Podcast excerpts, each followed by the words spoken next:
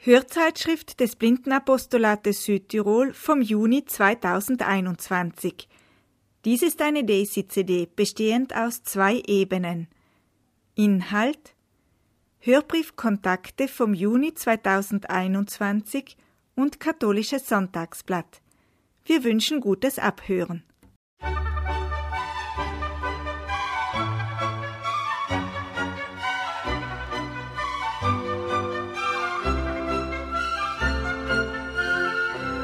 Kontakte.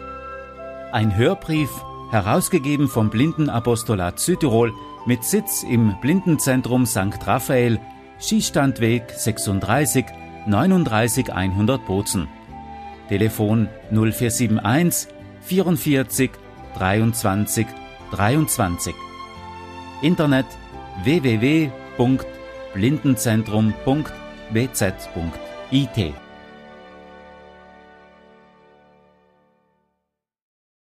Liebe Hörerinnen und Hörer, herzlich willkommen zur 215. Ausgabe des Hörbriefs Kontakte vom Juni 2021.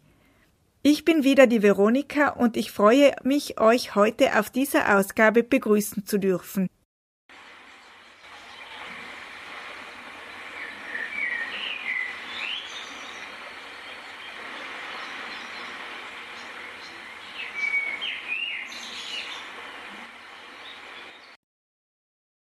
Der Sommer beginnt und ich möchte euch heute mit einem Gedicht von Annegret Kronebach ein bisschen Sommerstimmung ins Haus schicken. Dieses Gedicht habe ich gefunden auf der Internetseite www.aphorismen.de. Das Gedicht heißt Schöne Sommerzeit. Es riecht nach Sommer ringsumher, nach prallen Blüten, satt und schwer, nach trocknem Gras und grünem Laub nach reifem Korn und Blütenstaub. Glühend heiß vom Himmelszelt der Sonnenschein herniederfällt, ein Flimmern durch die Lüfte zieht, die Grillen zirpen froh vergnügt. Im grünen Farn die Mücken spielen, am Tümpelrand die Frösche schielen, die Bienen hängen sich mit Freud an der Heide Glockenkleid. Schmetterlinge aller Arten tauchen ein im Blütengarten. Kein Windhauch sich nur regen mag an diesem schönen Sommertag. Nach diesem schönen Sommergedicht verrate ich nun, was ihr auf dieser Ausgabe alles finden werdet. Wir beginnen den Hörbrief mit dem Terminkalender. In der Rubrik aus dem Apostolatsleben liest euch Katharina die Einladung zur diesjährigen Bildungs- und Freizeitwoche auf der Lichtenburg in Nals vor. In der Rubrik Blick ins Blindenzentrum hört ihr einen Ausschnitt aus der Jahreshauptversammlung des Blindenzentrums St. Raphael. In der Rubrik Lebensbilder hört ihr einen Beitrag über Josef Stockner, er ist zum Ehrenpräsidenten des italienischen Blinden- und Sehbehindertenverbandes ernannt worden. In der Rubrik Wissenswertes stellt euch Sascha den Tischgrill von Tefal vor. In der Rubrik vom Blinden- und Sehbehindertenverband liest euch Andrea den Tätigkeitsbericht des Blindenverbandes vor und in der Rubrik Tipps und Tricks eröffnen wir eine neue Reihe mit dem Titel wie Duschen Dudo. Eine Reihe, in der ihr euch gegenseitig Tipps und Tricks weitergeben könnt. Ich habe schon mal eine Frage an euch. Ich habe zu Beginn dieser Ausgabe ein Gedicht vorgelesen, aber vielleicht verbindet der eine oder andere von euch den Sommer ja mit ganz anderen Geräuschen. Mit Geräuschen, die ihn an den Urlaub denken lassen, das Meer zum Beispiel, und mit anderen Sinnesempfindungen, heißer Sonne, heißem Sand, dem Duft nach Sonnencreme. Sommer hat viele Gesichter.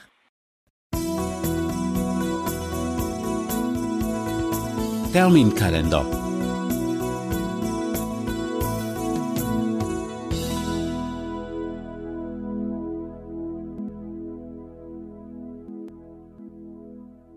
8. Juni Mitgliederversammlung Blindenapostolat, 9. Juni Wallfahrt nach Maria Weißenstein, 11. Juni Treffen der kamilianischen Familie. 15. Juni Jahreshauptversammlung der Blindensportgruppe. 19. Juni bis 2. Juli Mehraufenthalt der Mitglieder des Blindenverbands in Tirrenia. Anmeldung bereits abgeschlossen. 4. August Fahrt zur Opernaufführung Aida in der Arena von Verona. Anmeldung bald möglichst. 15. August bis 21. August Bildungswoche des Blindenapostolats. Anmeldung bis 15. Juli. 28. August bis 4. September Taubblindenwoche. 29. August bis 4. September Bergwanderwoche des Blindenverbandes in Lüsen. Anmeldung bis 30. Juni.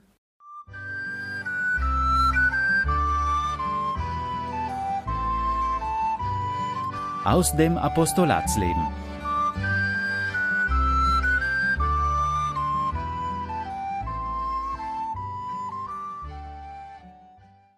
Einladung des Blindenapostolates Südtirol zur Bildungs- und Freizeitwoche in die Lichtenburg in Nals vom 15. bis 21. August 2021. Liebe Bildungsinteressierte, liebe Freunde und Freundinnen, die vielseitige Bedeutung von Wurzeln unter diesem Motto steht die diesjährige Bildungs- und Freizeitwoche in der Lichtenburg in Nals vom 15. bis 21. August 2021, zu der wir euch alle herzlich einladen möchten. Mit dem Begriff der Wurzel assoziiert eine jede und ein jeder bestimmt etwas ganz anderes. Einige von uns werden dabei sofort an die Wurzeln denken, die Bäume und Blumen mit Nährstoffen und Wasser versorgen. Andere wiederum werden dabei an die eigenen identitätsstiftenden Wurzeln denken. Da das Verständnis von Wurzeln nicht unterschiedlicher sein könnte, beleuchten wir das diesjährige Thema von mehreren Seiten, unter anderem von einer kulturellen, psychologischen, religiösen, sprach- und naturwissenschaftlichen.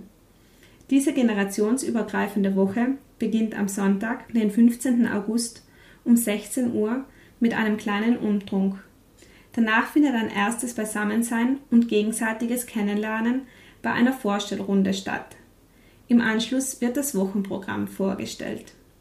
An den Vormittagen werden uns unterschiedliche Vortragende, darunter zum Beispiel ein Förster, ein Geistlicher und Sprachwissenschaftler, mit ihren Präsentationen zum Nachdenken und Diskutieren anregen. Dabei werden wir nicht nur gespannt zuhören, nachdenken, philosophieren und diskutieren, sondern wie bei den Bildungs- und Freizeitwochen üblich, die vielseitige Bedeutung von Wurzeln bei Ausflügen wie zum Beispiel dem Besuch eines historischen Bauernhofes und vielschichtigen Begegnungen erleben. Wir würden uns sehr darüber freuen, wenn der bzw. die eine oder andere etwas für das Abendprogramm vorbereiten könnte. Das können gemeinsame Spiele, ein Musikabend oder einfach nur ein gemütliches Ratscherle und Katerle sein. Zum Abschluss erwartet euch am Freitag ein Wochenquiz. Unsere gemeinsamen Tage enden am Samstagvormittag nach dem Frühstück. Anschließend werden wir die Heimreise antreten. Miteinander können wir uns auf schöne Erlebnisse, die wir mit lieben Menschen teilen dürfen, auf freundschaftliche Begegnungen und zwischenmenschlichen Austausch freuen. Auch die gegenseitige Bestärkung, Ermutigung und das Füreinander-Dasein kennzeichnen diese Woche. Wir möchten blinde und sehbehinderte Menschen aller Altersgruppen und deren Begleiterinnen und Begleiter einladen. Interessierte, welche noch nie an der Bildungswoche teilgenommen haben, möchten wir ganz besonders ermutigen zu kommen. Die Bildungswoche soll allen die Möglichkeit geben, die Freundschaften, die geknüpft werden, weiter zu pflegen und neue Bekanntschaften zu machen. Auch Familien mit Kindern sind herzlich willkommen. Für die Vormittagseinheiten wird eine Kinderbetreuung für Kinder ab vier Jahren organisiert. Das Nachmittagsprogramm wird gemeinsam erlebt. Neugierig geworden auf dieses generationsübergreifende Angebot? Anmelden könnt ihr euch bei Mitarbeiterin Katharina Zöschk unter der Telefonnummer 0471 442388 oder per E-Mail unter katharina.zoeschk.blindenzentrum.bz.it. Bitte meldet euch bis spätestens 15. Juli an, sodass Zimmer, Begleitpersonen und Kinderbetreuung organisiert werden können. Die Kosten betragen für ein Einzelzimmer Vollpension 385 Euro und für ein Doppelzimmer Vollpension 354 Euro. Die Kosten für Kinder bis 14 Jahren betragen 280 Euro. Wir freuen uns auf das Kommen von jedem und jeder einzelnen von euch und hoffen, dass die Bildungs- und Freizeitwoche zu einer spannenden Erfahrung wird, in der wir miteinander und voneinander fürs Leben lernen. Für das Organisationsteam Katharina, Veronika und Nikolaus.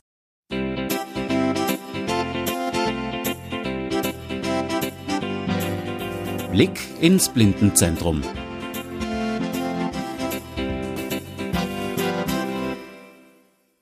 Ich würde nur ganz kurz auf die einzelnen Punkte in der Sozialbilanz eingehen und wenn es einverstanden seid, einfach die Einleitung vorlesen und dann auch gleich die Frau Getzel bitten, dass sie dann praktisch den Überblick über die einzelnen Bereiche in diesem etwas anderen Jahr äh, eingeht.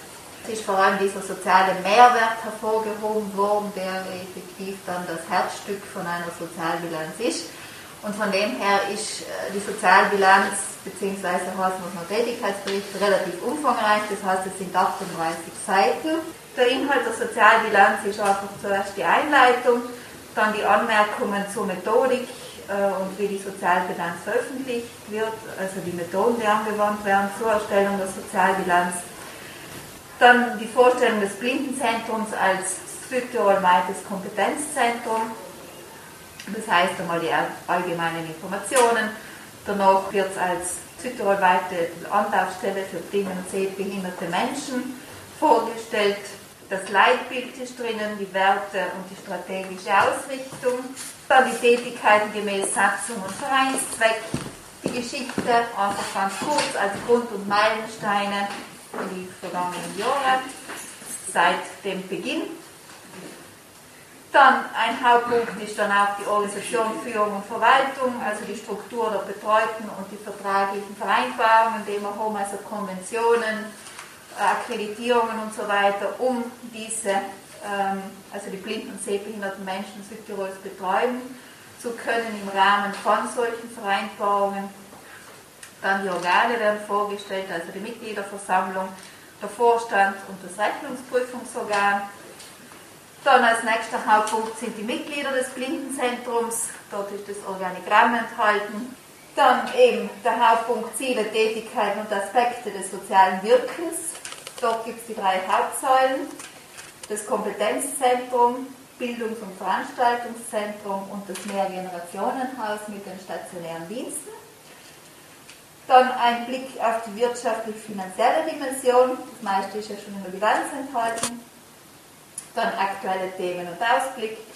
Und was natürlich nicht vergessen werden darf, ist ein herzlichen Dankeschön dann an alle, die eben wieder äh, geholfen haben, das Jahr mitzugestalten und vor allem diese schwierige Zeit mitzutragen.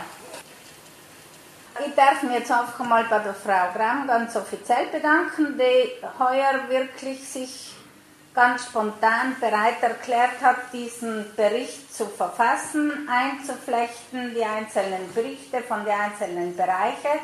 Also das ist das erste Mal, dass wir diese Sozialbilanz erstellen und von dem her bin ich ganz einfach sehr froh gewesen, dass da bereit war, sich da heranzuwagen, weil immerhin ist es halt einmal sehr umfangreich und ich bin dankbar. Dankeschön. Gerne. Und ich darf auch sagen, er ist schlussendlich gut geworden. Wer sich's untut, weiß ich noch nicht so viel zu lesen, aber ein Jahr ist lang und vielleicht in Etappen kann ja sein, dass der eine oder andere tatsächlich tut.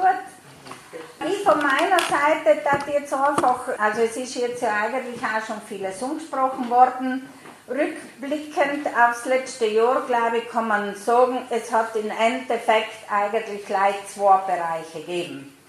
Einmal war der Umbau von der Pflegeabteilung und einmal war Corona. Das ist eigentlich das, was im Großen und Ganzen das Jahr geprägt hat. Die ersten zwei Monate waren noch eigentlich recht normal. Also Jänner, Februar haben wir noch gekannt die Seniorenwoche, das traditionelle Preiswerten mit der Behindertensportgruppe, die Monatstreffen, also Dunkelrestaurant, Begegnungsstunden, also eigentlich noch recht normal getan und ab März war dann ganz einfach die Welt auf den Kopf gestellt und das ganze Konzept vom Blindenzentrum St. Raphael an.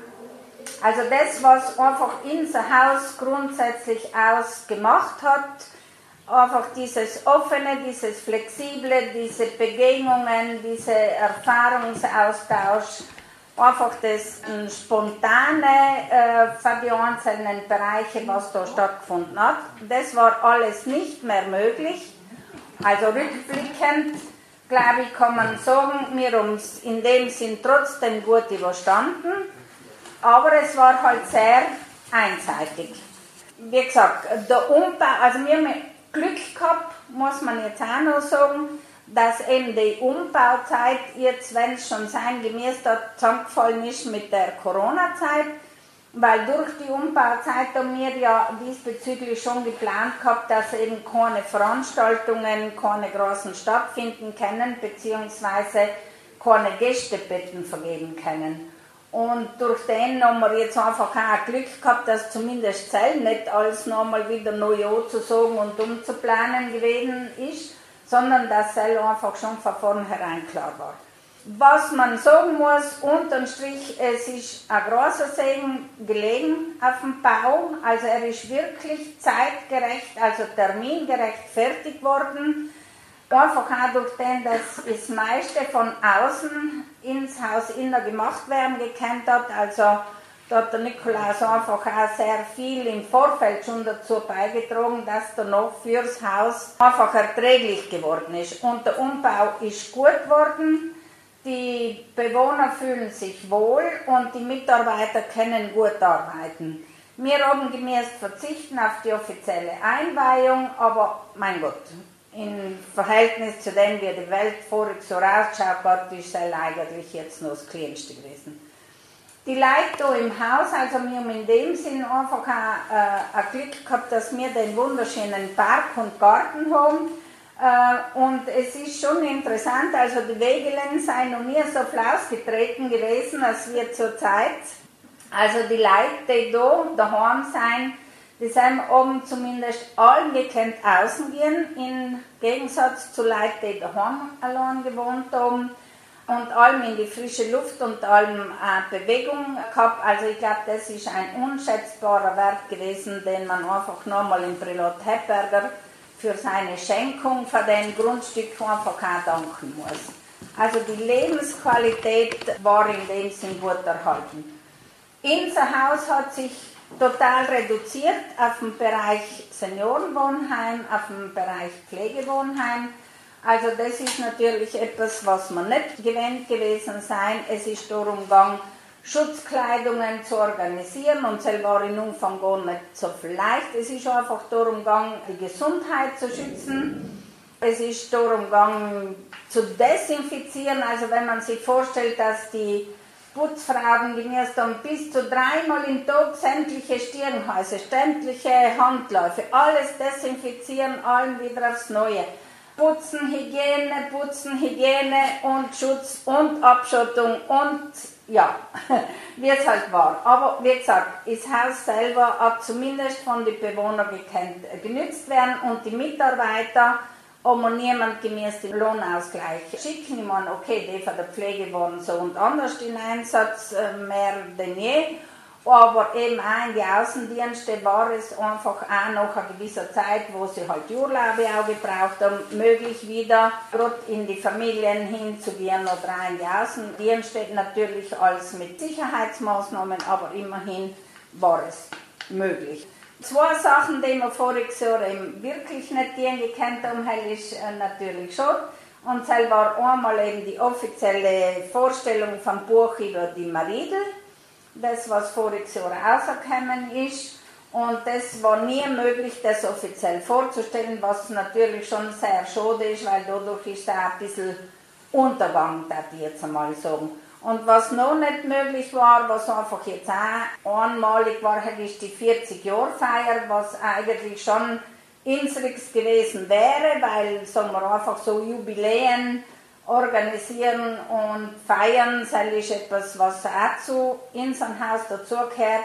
Und das hat voriges Jahr die 40 Jahre getroffen und das hätte man schon gekannt, sehr schön machen, ist aber halt eben nicht möglich gewesen.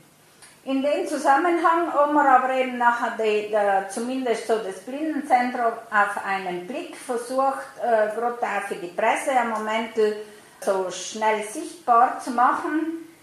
Dann haben wir eben die drei Säulen einfach wie klarer definiert, eben einmal eben dieses Kompetenzzentrum mit den ganzen Diensten, angefangen bei der Frühförderung, Schulberatung, bei den Reha-Trainings, bei den beim mobilen Beratungsdienst, bei der ähm, psychologischen Beratung, also praktisch alle Dienste, die zum Mensch hingehen und am Mensch und mit dem Mensch eben arbeiten. In seinem Bereich war es natürlich teilweise auch ein bisschen anders, also gerade in der Frühförderung, in der Schulberatung hat es sehr viele Videokonferenzen gegeben, beziehungsweise wir haben einfach auch ein bisschen mit Fantasie gearbeitet. Also die Mitarbeiterinnen haben einfach auch Fördereinheiten über Video in die Eltern zur Verfügung gestellt, Übungsmaterial und Übungen. Also es hat in dem Sinn eigentlich gar nicht zuletzt funktioniert.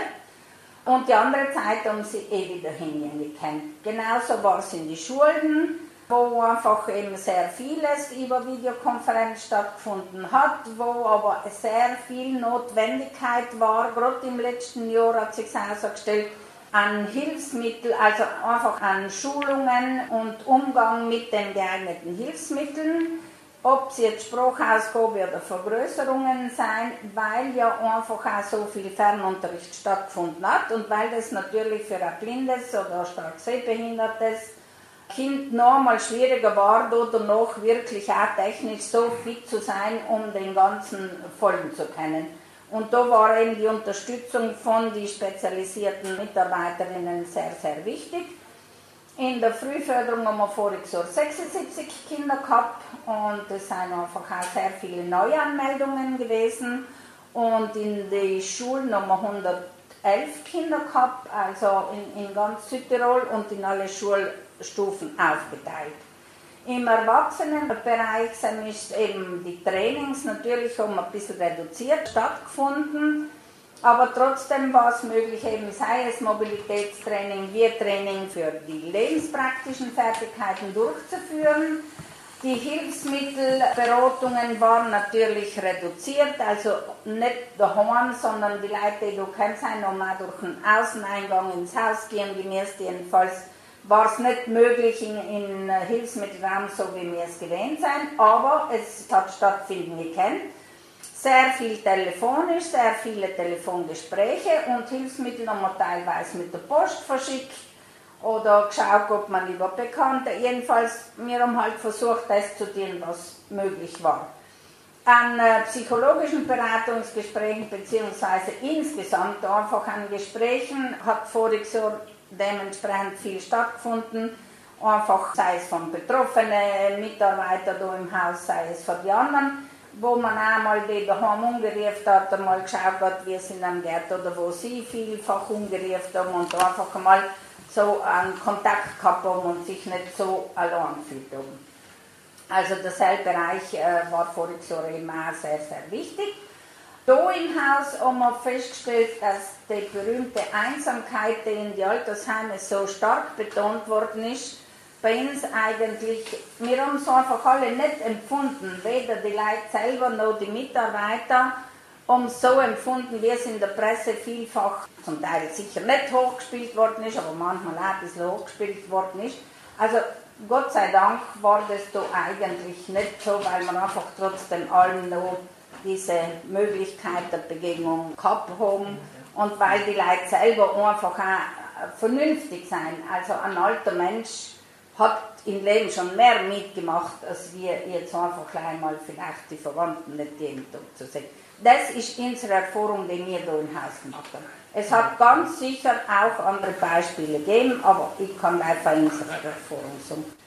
Also nachher die zweite Säule, Bildungs- und Veranstaltungszentrum, also wie gesagt, das ist eh schon im Ganzen beinhaltet, also ab März war da einfach nichts mehr möglich, außer das, was man halt mit, mit Fernwertung gemacht hat, aber an konkreten Begegnungen war nichts mehr möglich. Wir haben halt auch als Aussagen gemäß natürlich, also die mobilen Hilfsmittelausstellungen, die Projektwochen und was halt alles so geplant war, das hat man noch einfach aussagen müssen. Also von dem her ist der Bereich natürlich sehr zu kurz gekommen.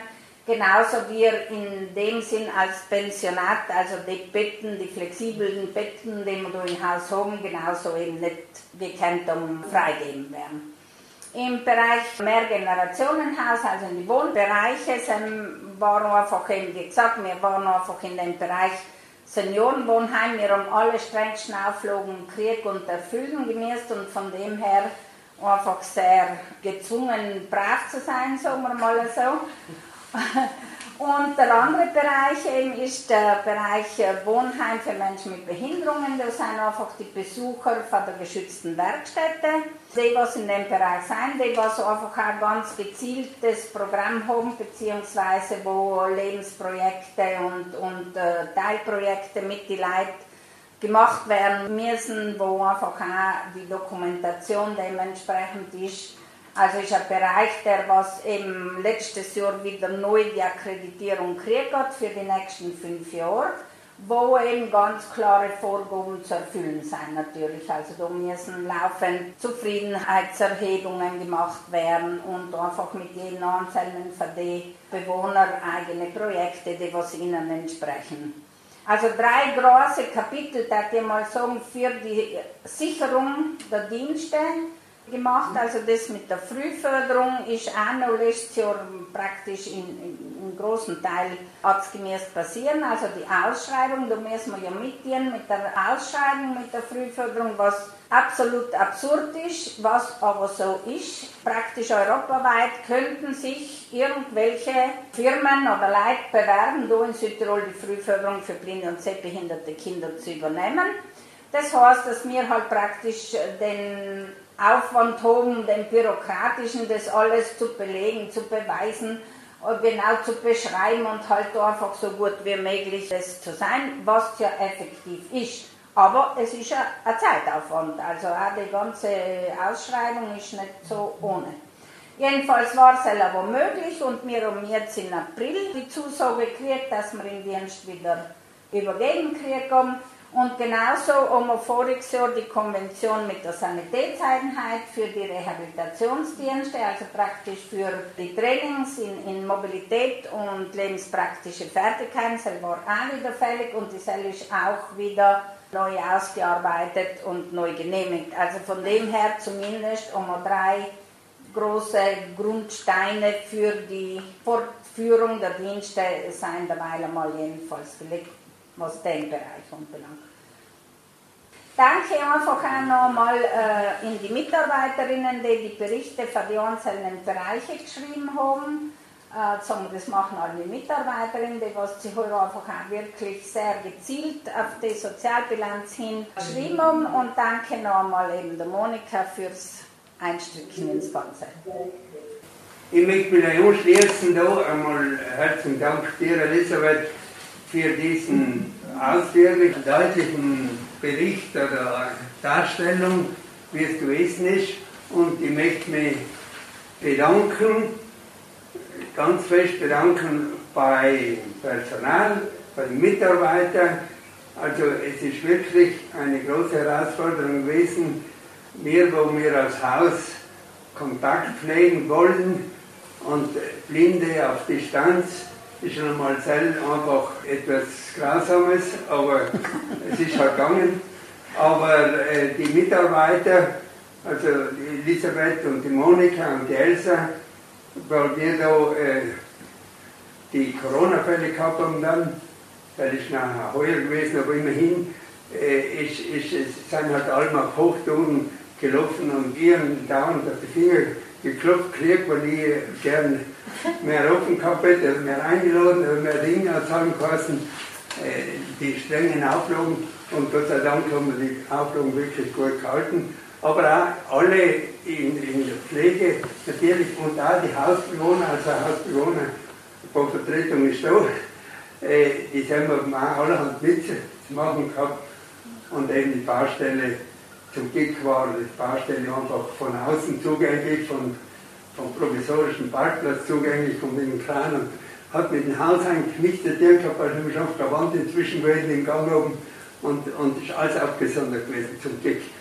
Gut, also nochmal einfach Dankeschön und dass 40 Jahre ausgefallen ist, dann hat mir schon noch gemerkt. Gut. Machen wir 50. Also zu lang. Na, wenn ich darf etwas sagen, die Gabi, möchte ich danken als Nutzerin vom Blindenzentrum. Also auch für mich war es in der Corona-Zeit schon eine gute Sache, dass ich irgendwie das Blindenzentrum gehabt haben, als Sicherheit. Da irgendwie, ähm, wo allein im Bozen blockiert zu sein in, in den Lockdown und einfach zu wissen, dass das Blindenzentrum nebenan ist und dass sie da einfach äh, Sicherheit haben. Äh, außerhalb vom Lockdown oder Corona ist das für mich äh, eine ganz äh, wertvolle Sache und danke Ihnen alle, die dafür arbeiten, dass das Haus gibt und dass es so funktioniert, wie es funktioniert.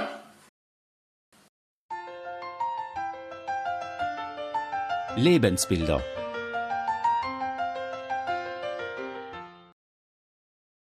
Grüß denk, da ist die Gabi. Heute darf ich euch die freudige Nachricht überbringen, dass der Josef Stockner, Sepp Stockner, vom Nationalvorstand des italienischen Blinden- und Sehbehindertenverbandes in seiner Sitzung Ende April zum Ehrenpräsidenten von der Landesgruppe Südtirol vom Blinden- und Sehbehindertenverband Band ernannt worden ist. Der Vorschlag für die Nominierung ist in der Mitgliederversammlung 2020 gemacht worden und dann vom Vorstand unterstützt und nach Rom weitergeleitet worden. Und eben Ende April ist der Nationalvorstand zusammengekommen und hat eben die mm, Nominierung ähm, vorgenommen. Der Herr Stockner hat äh, uns mit seiner Frau Maria im Büro besucht und hat anlässlich für den Besuch einen Gruß an die Kontaktehörer aufgesprochen. Anschließend wird dann ein Artikel verlesen, in dem Leben und Wirken vom Herrn Stockner ein bisschen nachgezeichnet wird. Bei seinem Besuch hat der Herr Stockner noch betont, dass er großen Dank schuldet an die vielen Freiwilligen und Mitarbeiter und besonders seiner Frau Maria, ohne die er die viele Arbeit niemals hätte leisten können. Also noch wünsche ich euch jetzt gutes Abhorchen. Es kämen jetzt zuerst die Grüße von Herrn Stockner und dann eben der angekündigte Artikel. Alles Gute in alle und vielen Dank bis zum nächsten Mal.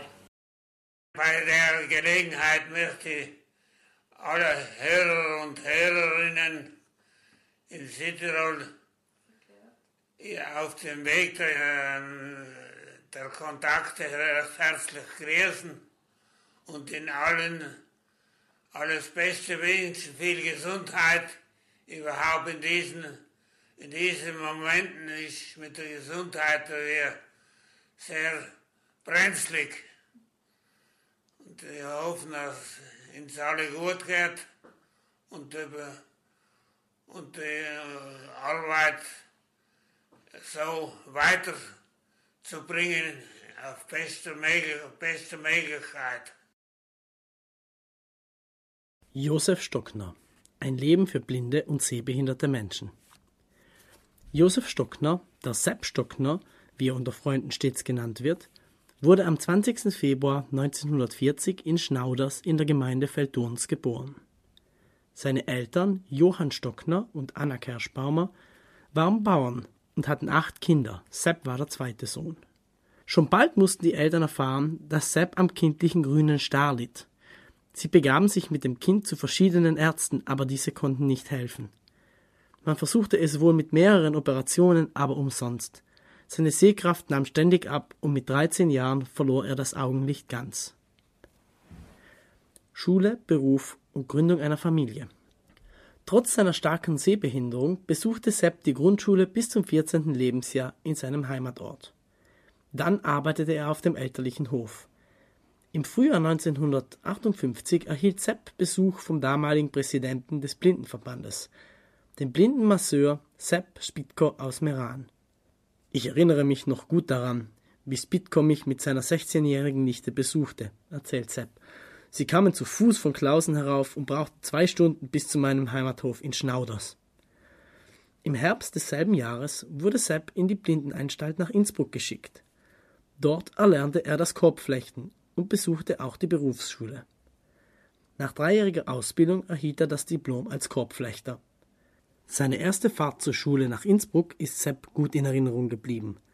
Seine Mutter begleitet ihn zum Bahnhof nach Klausen, wo ihn Herr Spitko und seine Nichte erwarteten und in Empfang nahmen. Im Zug hatte er seinen ersten Kontakt mit Blinden. Diese Fahrten wurden unter den Schülern Blindentransport genannt. Ein Abteil war reserviert und durch eine Fahne mit dem Blindenabzeichen gekennzeichnet. Im November 1961 kam er nach Brescia, um einen Telefonistenkurs für Blinde zu besuchen.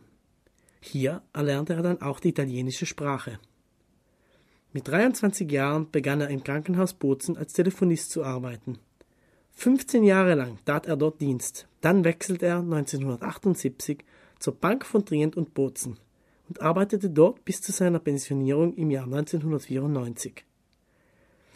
Seit 1965 ist Sepp Stockner mit Maria Kerschbaumer verheiratet, die ebenfalls aus einer bäuerlichen Familie in Veltons stammt. Die drei Söhne, Martin, Florian und Erich, sind nun erwachsen und haben selbst Familie. Sepp und Maria haben sechs Enkelkinder im Alter zwischen 15 und 28 Jahren fast ein halbes Jahrhundert Vorsitz des Blinden- und Sehbehindertenverbandes. 1968 wurde Stockner erstmals in den Vorstand der Landesgruppe Südtirol des italienischen Blindenverbandes und auch gleich zum Präsidenten gewählt. Dieses Amt bekleidet er bis 2015, also fast für 50 Jahre. Meine Mitstreiter meinten, ich könne das Amt gut übernehmen, da ich durch meine Turnusarbeit viel Freizeit hatte. Ich habe mich überzeugen lassen, da ich vom Verband viel bekommen habe und nun auch etwas geben wollte, sagte Stockner. Mein Lehrmeister war der erfahrene Sepp Spitko. Er mochte mich sehr gerne, gab mir Ratschläge oder übte Kritik, damit ich das Amt auch gut führe und informierte mich über die neuesten technischen Hilfsmittel. Davon hatte er eine ganze Sammlung. Ein besonderes Geschenk von ihm war ein Kompass. In die Amtszeit von Sepp Stockner fallen viele gesetzliche Errungenschaften, die das Leben blinder und sehbehinderter Menschen erleichterten. Zunächst ging es um die Auszahlung der provinzialen Ergänzungszulage, zusätzlich zur sehr bescheidenen gesamtstaatlichen Zivilrente sowie um verschiedene Begünstigungen sowohl im Sanitätsbereich wie auch für den Ankauf von Medikamenten. Einen Umschwung gab es 1970, als ein gesamtstaatliches Gesetz vorsah, dass die bis dahin von einer staatlichen Stiftung ausbezahlten Renten für die Zivilblinden über die Präfekturen in Südtirol, also über das Regierungskommissariat, ausbezahlt werden. Somit konnte die schleppend arbeitende Stiftung aufgelöst werden. Es folgten Bestimmungen auf regionaler und gesamtstaatlicher Ebene zur Auszahlung der Zuwendungen unabhängig vom Einkommen, also einzig aufgrund der Behinderung, sowie zur Anpassung der Beiträge an die Lebenshaltungskosten.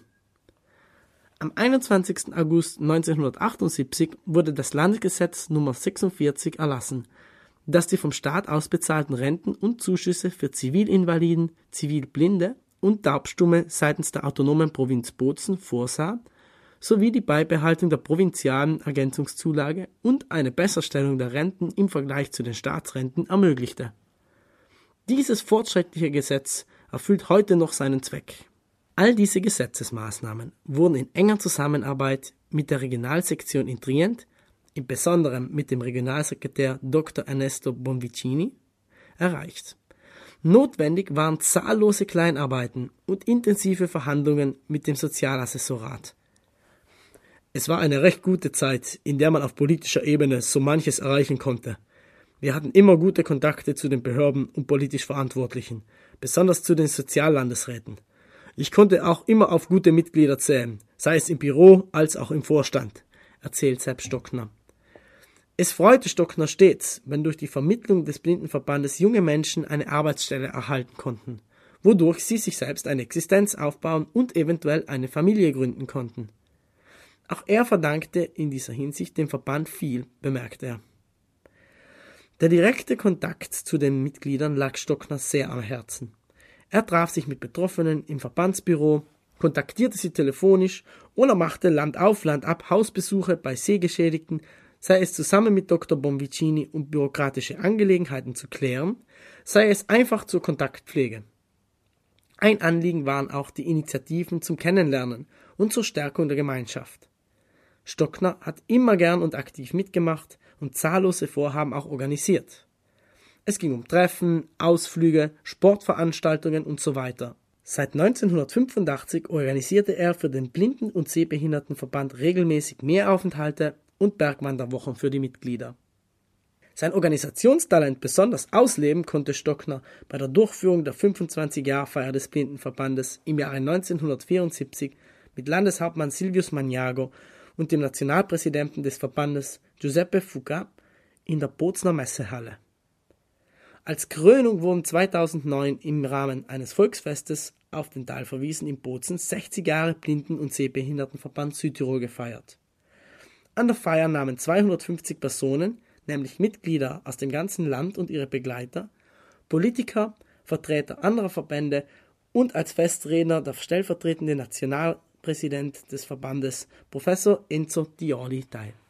Über den Vorsitz des Blinden- und Sehbehindertenverbandes hinaus bekleidete Sepp Stockner über all diese Jahrzehnte viele weitere Ehrenämter in lokalen und internationalen Blinden- und allgemein im Behindertenwesen, seien diese als Interessensvertretung oder auch sportlicher oder sozial-religiöser Natur. Unterstützung durch Ehefrau und Familie. Seine Frau Maria war Sepp Stockner bei seiner Tätigkeit stets eine wertvolle Stütze, die immer zur Sache gestanden ist und ohne die er kaum so viel hätte leisten können. Sie begleitete ihn zu unzähligen Besprechungen und fuhr ihn im Auto zu Sitzungen in ganz Italien und halb Europa. Bei stundenlangem Warten während meiner Aussprachen hat meine Frau sicherlich einige Pullover für die Kinder gestrickt, erwähnt er schmunzelnd. Überhaupt war die ganze Familie in die Verbandstätigkeit eingebunden.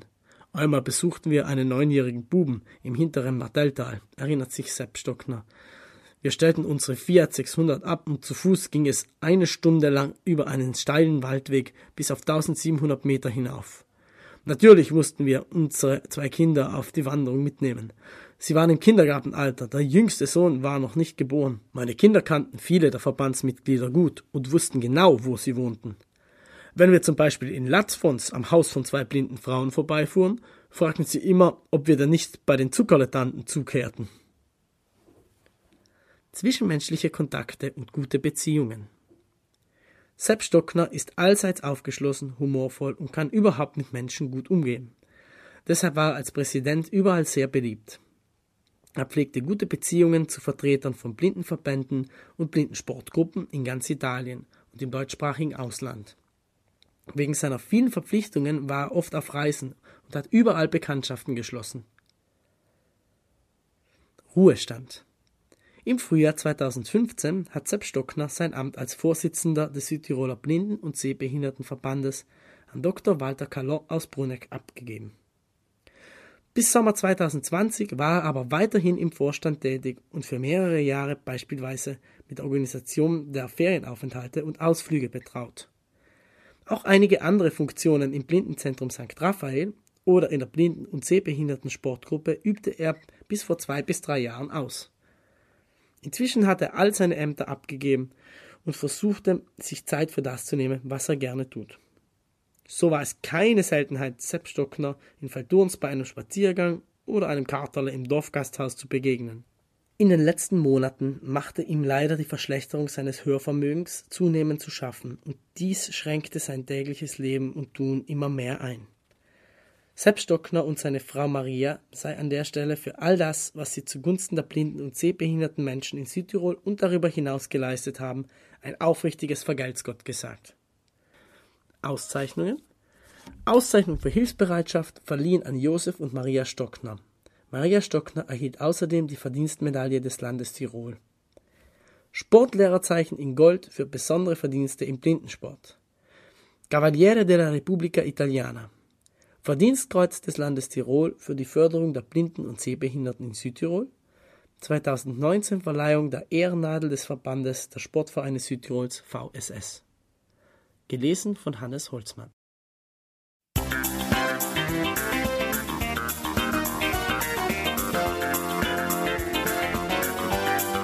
Wissenswertes.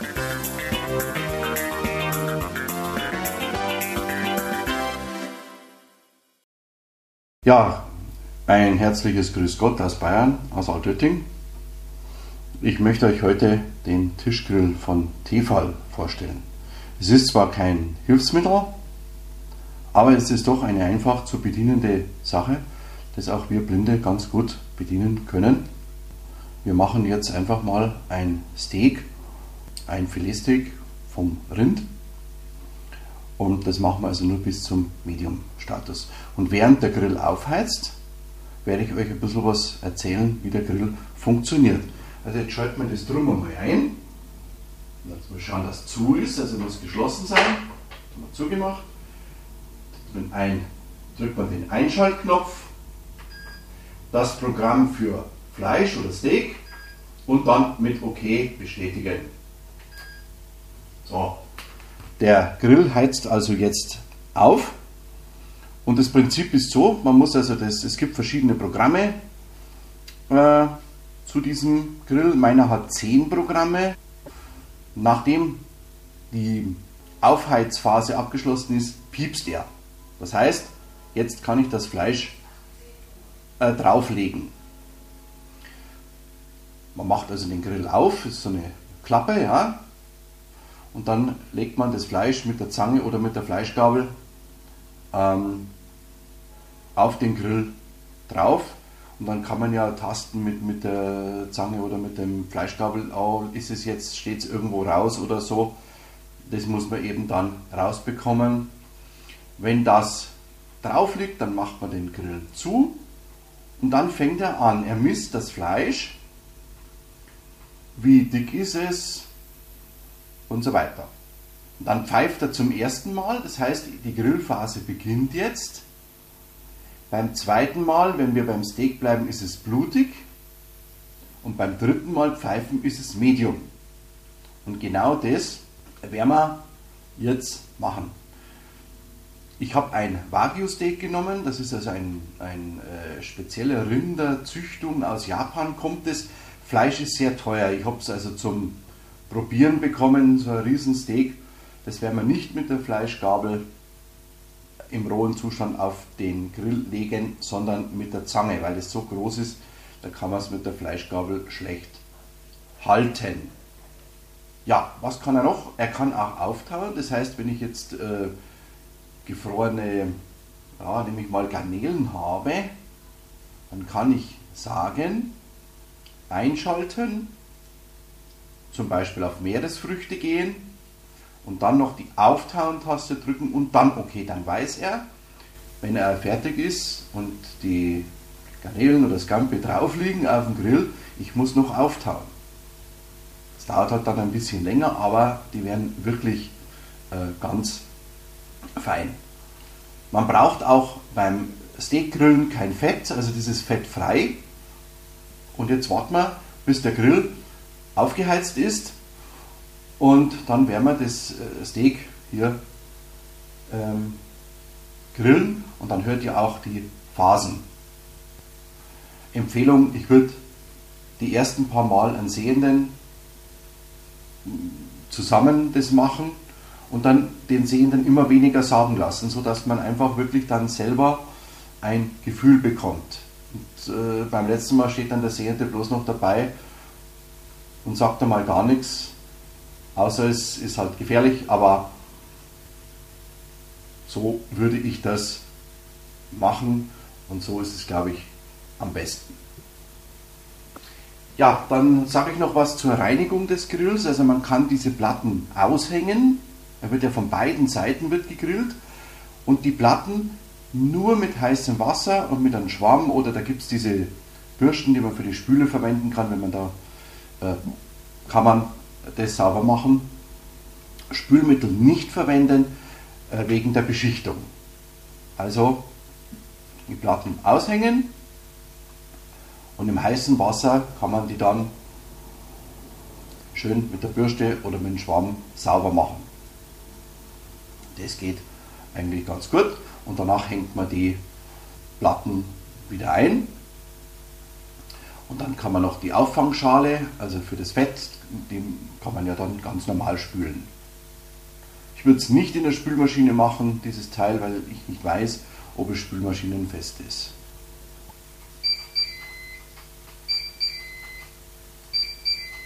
So, die Aufheizphase ist jetzt abgeschlossen. Jetzt mache ich den Grill auf. So. Dann nehme ich die Zange und nehme jetzt das Fleisch in die Zange. So, das habe ich jetzt fest in der Zange. Jetzt gehe ich über den Grill. Und dann lege ich das Fleisch ganz locker drauf. Kontrolliere noch, ob es gut liegt. Jawohl, das ist der Fall. Und dann schließe ich jetzt den Deckel.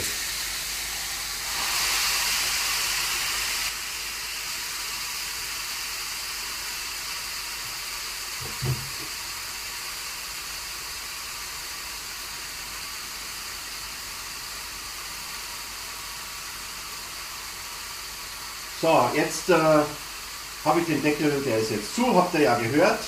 Und jetzt müsst ihr das Fleisch ab. Und jetzt warten wir bis zum Medium-Status.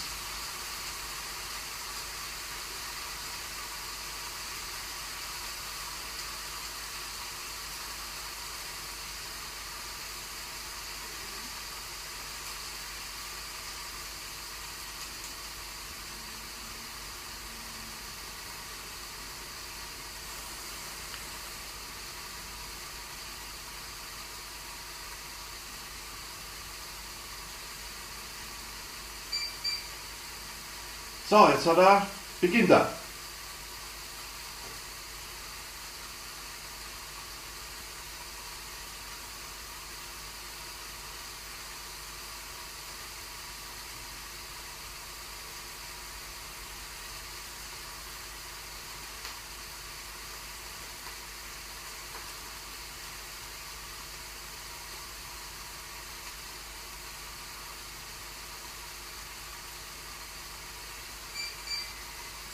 Blutig, jetzt ist es blutig.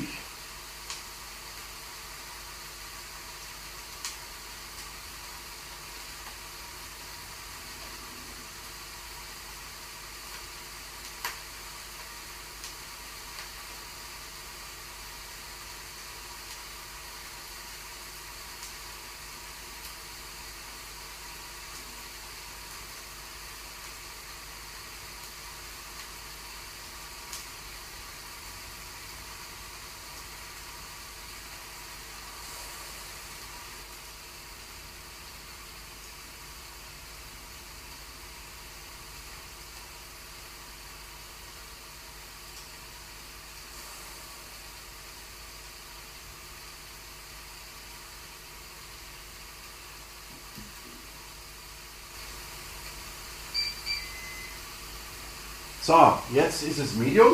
Jetzt schalte ich den Grill ab, mache den Grill auf und das Steak ist fertig. Und dann nehme ich jetzt die Fleischgabel und dann ziehe ich das auf den Teller oder wie auch immer herüber. Das schaut ganz gut aus. So, es ist auf dem Teller und fertig.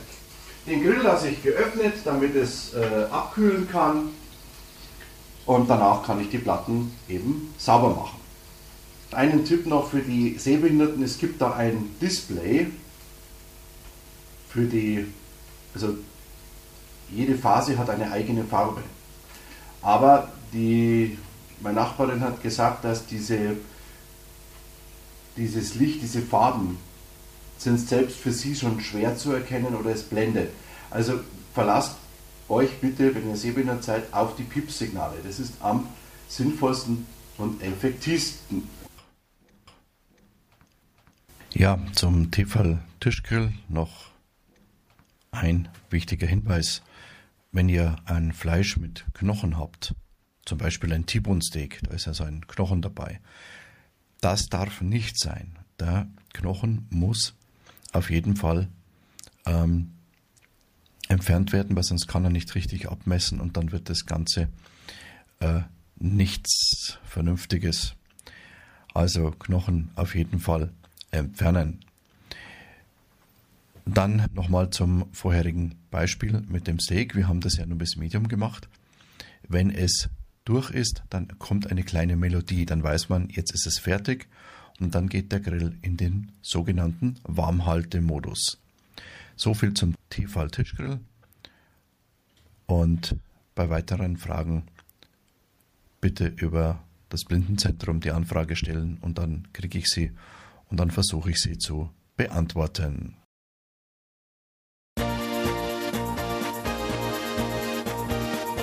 Vom Blinden- und Sehbehindertenverband. Die im Jahre 2020 vom Südtiroler Blinden- und Sehbehindertenverband durchgeführten Tätigkeiten. Das Jahr 2020 war zweifelsohne ein Jahr, das aufgrund der Covid-19-Pandemie alle auf die Probe gestellt hat. Auf der einen Seite können wir auf dieses Jahr als eines der schwierigsten zurückblicken, auf der anderen Seite können wir die Ziele aufzählen, die unser Verband dennoch erreicht hat. Von der Landesgruppe Südtirol des italienischen Blinden- und Sehbehindertenverbandes Onlus APS werden etwa 1350 Sehgeschädigte, und zwar rund 240 Vollblinde, 500 Teilblinde und 600 Sehbehinderte erfasst und betreut. Etwa 735 davon sind effektive Mitglieder.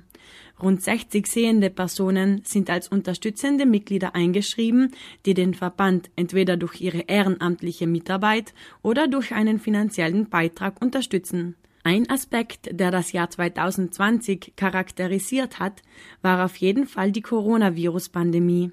Wie viele andere Organisationen hat auch unser Verein während des Lockdowns von der Möglichkeit des Smart Working Gebrauch gemacht und konnte so per E-Mail und Telefon mit allen in Kontakt bleiben.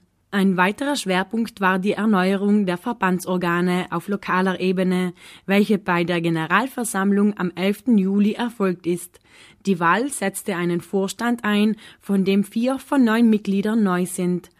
Zum neuen Vorstand gehören Dr. Walter Callor, Präsident, Riccardo Tomassini, Vizepräsident, Monika Pancaro Scrinzi, bevollmächtigtes Vorstandsmitglied. Die weiteren Mitglieder des Vorstandes sind Nikolaus Fischnaller, Franz Gatscher, Magdalena Hofer, Melanie Kohler, Ines Meyer und Massimo Ninno.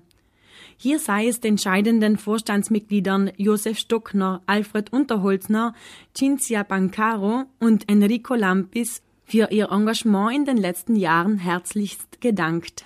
Außerdem möchten wir diese Gelegenheit nutzen, um an die Arbeit von Josef Stockner zu erinnern, der seit 1968 Mitglied des Vorstands und 47 Jahre lang Präsident unserer Landesgruppe war. Stockner hat sich in vielen verschiedenen Bereichen für Menschen mit Sehschädigung engagiert. Im November fand dann der 24. Nationale Kongress des italienischen Blinden- und Sehbehindertenverbandes statt. Zu den Hauptthemen der Diskussion gehörten die persönliche Autonomie und die digitale Demokratie. Der Kongress endete mit der Erneuerung der Führungsteams. Das Jahr 2020 wird auch wegen des 100-Jahr-Jubiläums der Gründung des italienischen Blinden- und Sehbehindertenverbandes in Erinnerung bleiben. Auf lokaler Ebene gelang es uns, trotz der Einschränkungen, die über mehrere Wochen des Jahres gegolten haben, einen Galaabend zu organisieren, um mit Mitgliedern und Freunden die lange Geschichte des Verbandes zu feiern. Der Abend, an dem auch das Merano Meran Pop Symphony Orchestra teilnahm, wurde auch durch Einlagen einiger Verbandsmitglieder sowie der berühmten Opernsängerin Anna Maria Curie belebt. Darüber hinaus organisierte das Landesamt für Kultur ebenfalls in Zusammenarbeit mit uns eine dem Künstler Raffaello Sanzio gewidmete Ausstellung, die für die Bedürfnisse der Menschen mit Sehbehinderung angepasst war. Auch im Jahr 2020 war die Interessensvertretung Sehgeschädigter ein grundlegender Aufgabenbereich des Verbandes. Dies geschieht zum einen durch die Unterstützung einzelner Betroffener bei Ansuchen um die Anerkennung der Zivilblindheit oder Invalidität, um Blindenrenten und Zulagen, um Lieferung von Hilfsmitteln sowie bei der Abwicklung anderer sozialrechtlicher Verfahren oder der Lösung verschiedenster Schwierigkeiten. Weiteres werden die Interessen dadurch vertreten, die Öffentlichkeit sowie die Behörden auf Bedürfnisse und Anlagen blinder und sehbehinderter Menschen aufmerksam zu machen. Hierfür wurde in den verschiedensten Arbeitsgruppen und Kommissionen mitgearbeitet. Es wurde jede Gelegenheit genutzt, in den Medien präsent zu sein. Weiterhin sind die Berufsausbildung von Sehgeschädigten, die Arbeitseingliederung und die konkrete Anwendung der gesetzlichen Maßnahmen zur Arbeitsausübung wichtige Aufgabenbereiche des Verbandes, denen besonderer Einsatz gilt. Einzelne Betroffene wurden hier konkret unterstützt, so auch während des Lockdowns zur Erlangung von Freistellungen, die für Arbeitnehmer mit anerkannter schwerer Behinderung vorgesehen waren. Mit der Beratungstätigkeit für Familie und Schule beschäftigt sich der Verband nicht direkt, verfolgt und unterstützt aber die Arbeit der Frühförderung und Schulberatung für Sehgeschädigte. Die Arbeitsgruppe Mobilität des Verbandes, die nach den Wahlen erneuert worden ist und sich sofort ans Werk gemacht hat, bemühte sich weiterhin für Sehgeschädigte Verbesserungen in der Selbstständigkeit und Mobilität zu erreichen. Hierfür wurden Lokalaugenscheine und Treffen mit Kommissionen und mit Planern durchgeführt. Die neuen Technologien können die Unabhängigkeit von Menschen mit Sehbehinderungen fördern, aber leider sind Apps und Webseiten nicht immer so programmiert, dass sie mit den von sehgeschädigten Anwendern verwendeten Hilfsmitteln zugänglich sind. Auch hier braucht es das Engagement des Verbandes, um auf die Probleme unserer Betreuten aufmerksam zu machen. Der Begleitdienst für Sehgeschädigte in den Zonen von Meran und Brixen durchgeführt von zwei Freiwilligen des Landessozialdienstes, konnte für weitere acht Monate verlängert werden. Der Dienst war jedoch im Jahr 2020 aufgrund der Pandemie sehr eingeschränkt und wurde aus Sicherheitsgründen mehrfach unterbrochen. Außerdem zog sich der Freiwillige in der Zone Meran zum Jahresende aus persönlichen Gründen zurück. Auch im Jahr 2020 wurde für die Mitglieder trotz aller Schwierigkeiten, Zweifel und Unsicherheiten die traditionellen und sehr beliebten gemeinschaftsbildenden Freizeitinitiativen angeboten, nämlich ein 13-tägiger Mehraufenthalt im Ferienzentrum für Blinde in Tirrenia, Provinz Pisa, sowie eine Bergwanderwoche in Pfalz-Gitschberg-Jochtal. Diese Initiativen fördern das Kennenlernen zwischen den Betroffenen, aber auch den Erfahrungs- und Informationsaustausch untereinander. Das ganze Jahr hindurch gab es eine rege Zusammenarbeit mit anderen Organisationen, und zwar mit den anderen Landessektionen und mit den nationalen Gremien des italienischen Blinden- und Sehbehindertenverbandes, mit dem Dachverband für Soziales und Gesundheit und mit anderen lokalen Behindertenorganisationen. Besonders eng war natürlich die Zusammenarbeit mit den lokalen Blindenorganisationen, darunter vor allem mit den Reha-Diensten des Blindenzentrums St. Raphael und der Blinden- und Sehbehinderten Amateursportgruppe. Weiteres wurden Kontakte zu den örtlichen Körperschaften wie Autonome Provinz, Gemeinden, Sanitätsbetrieb mit der SASSA, den Monitoring-Ausschuss für die Rechte der Menschen mit Behinderung und so weiter gepflegt. Die vielfältige Tätigkeit der Landesgruppe wurde vom neunköpfigen Vorstand und von den drei Angestellten geplant und durchgeführt Unbezahlbar ist der Beitrag der vielen Freiwilligen, die sich als sehende Begleitpersonen oder Helfer ins Verbandleben einbringen. Ihnen sei bei dieser Gelegenheit ein herzlicher Dank. In der Abwicklung der vielseitigen Tätigkeiten wird der Blinden- und Sehbehindertenverband stets von öffentlichen Körperschaften und vor allem vom Landesamt für Menschen mit Behinderung sowie der Gemeinde Bozen und anderen Gemeinden des Landes unterstützt. Erwähnt seien auch die Beiträge und großzügigen Spenden der Mitglieder sowie Privater. Wichtig ist weiters der Erlös aus der Verteilung des Südtiroler Hauskalenders. Der Vorsitzende Dr. Walter Callon und der gesamte Vorstand. Tipps und Tricks.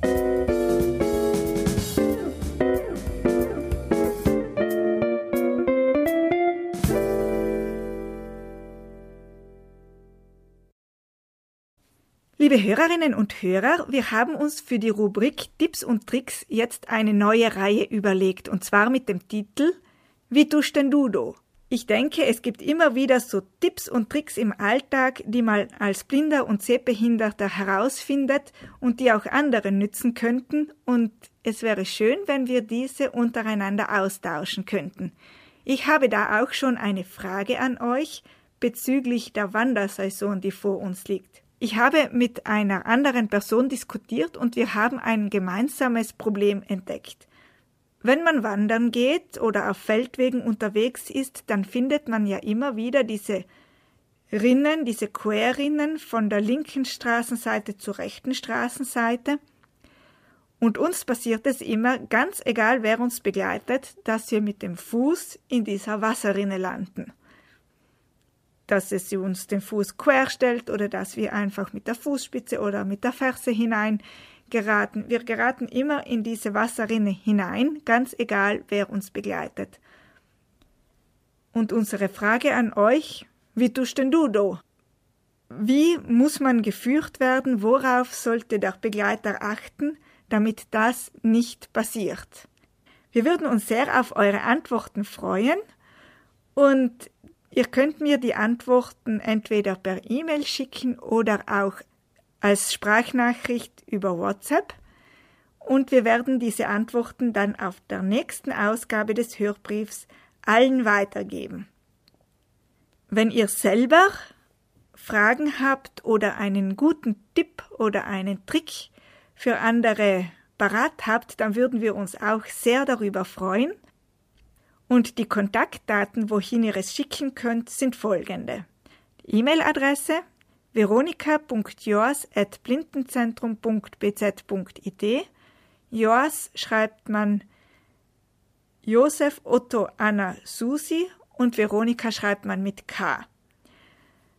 Und die Handynummer, an die ihr schicken könnt, ist 0039 349 555 0356. Wir freuen uns schon auf einen regen Austausch und bis zum nächsten Mal. Wir sind nun schon wieder am Ende dieses Hörbriefes angekommen.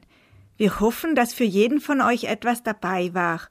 Und wir wünschen euch, dass ihr einen wunderschönen Sommer genießen könnt, indem ihr euch erholen und Kraft danken könnt. Bis zum nächsten Mal, Veronika und Andrea.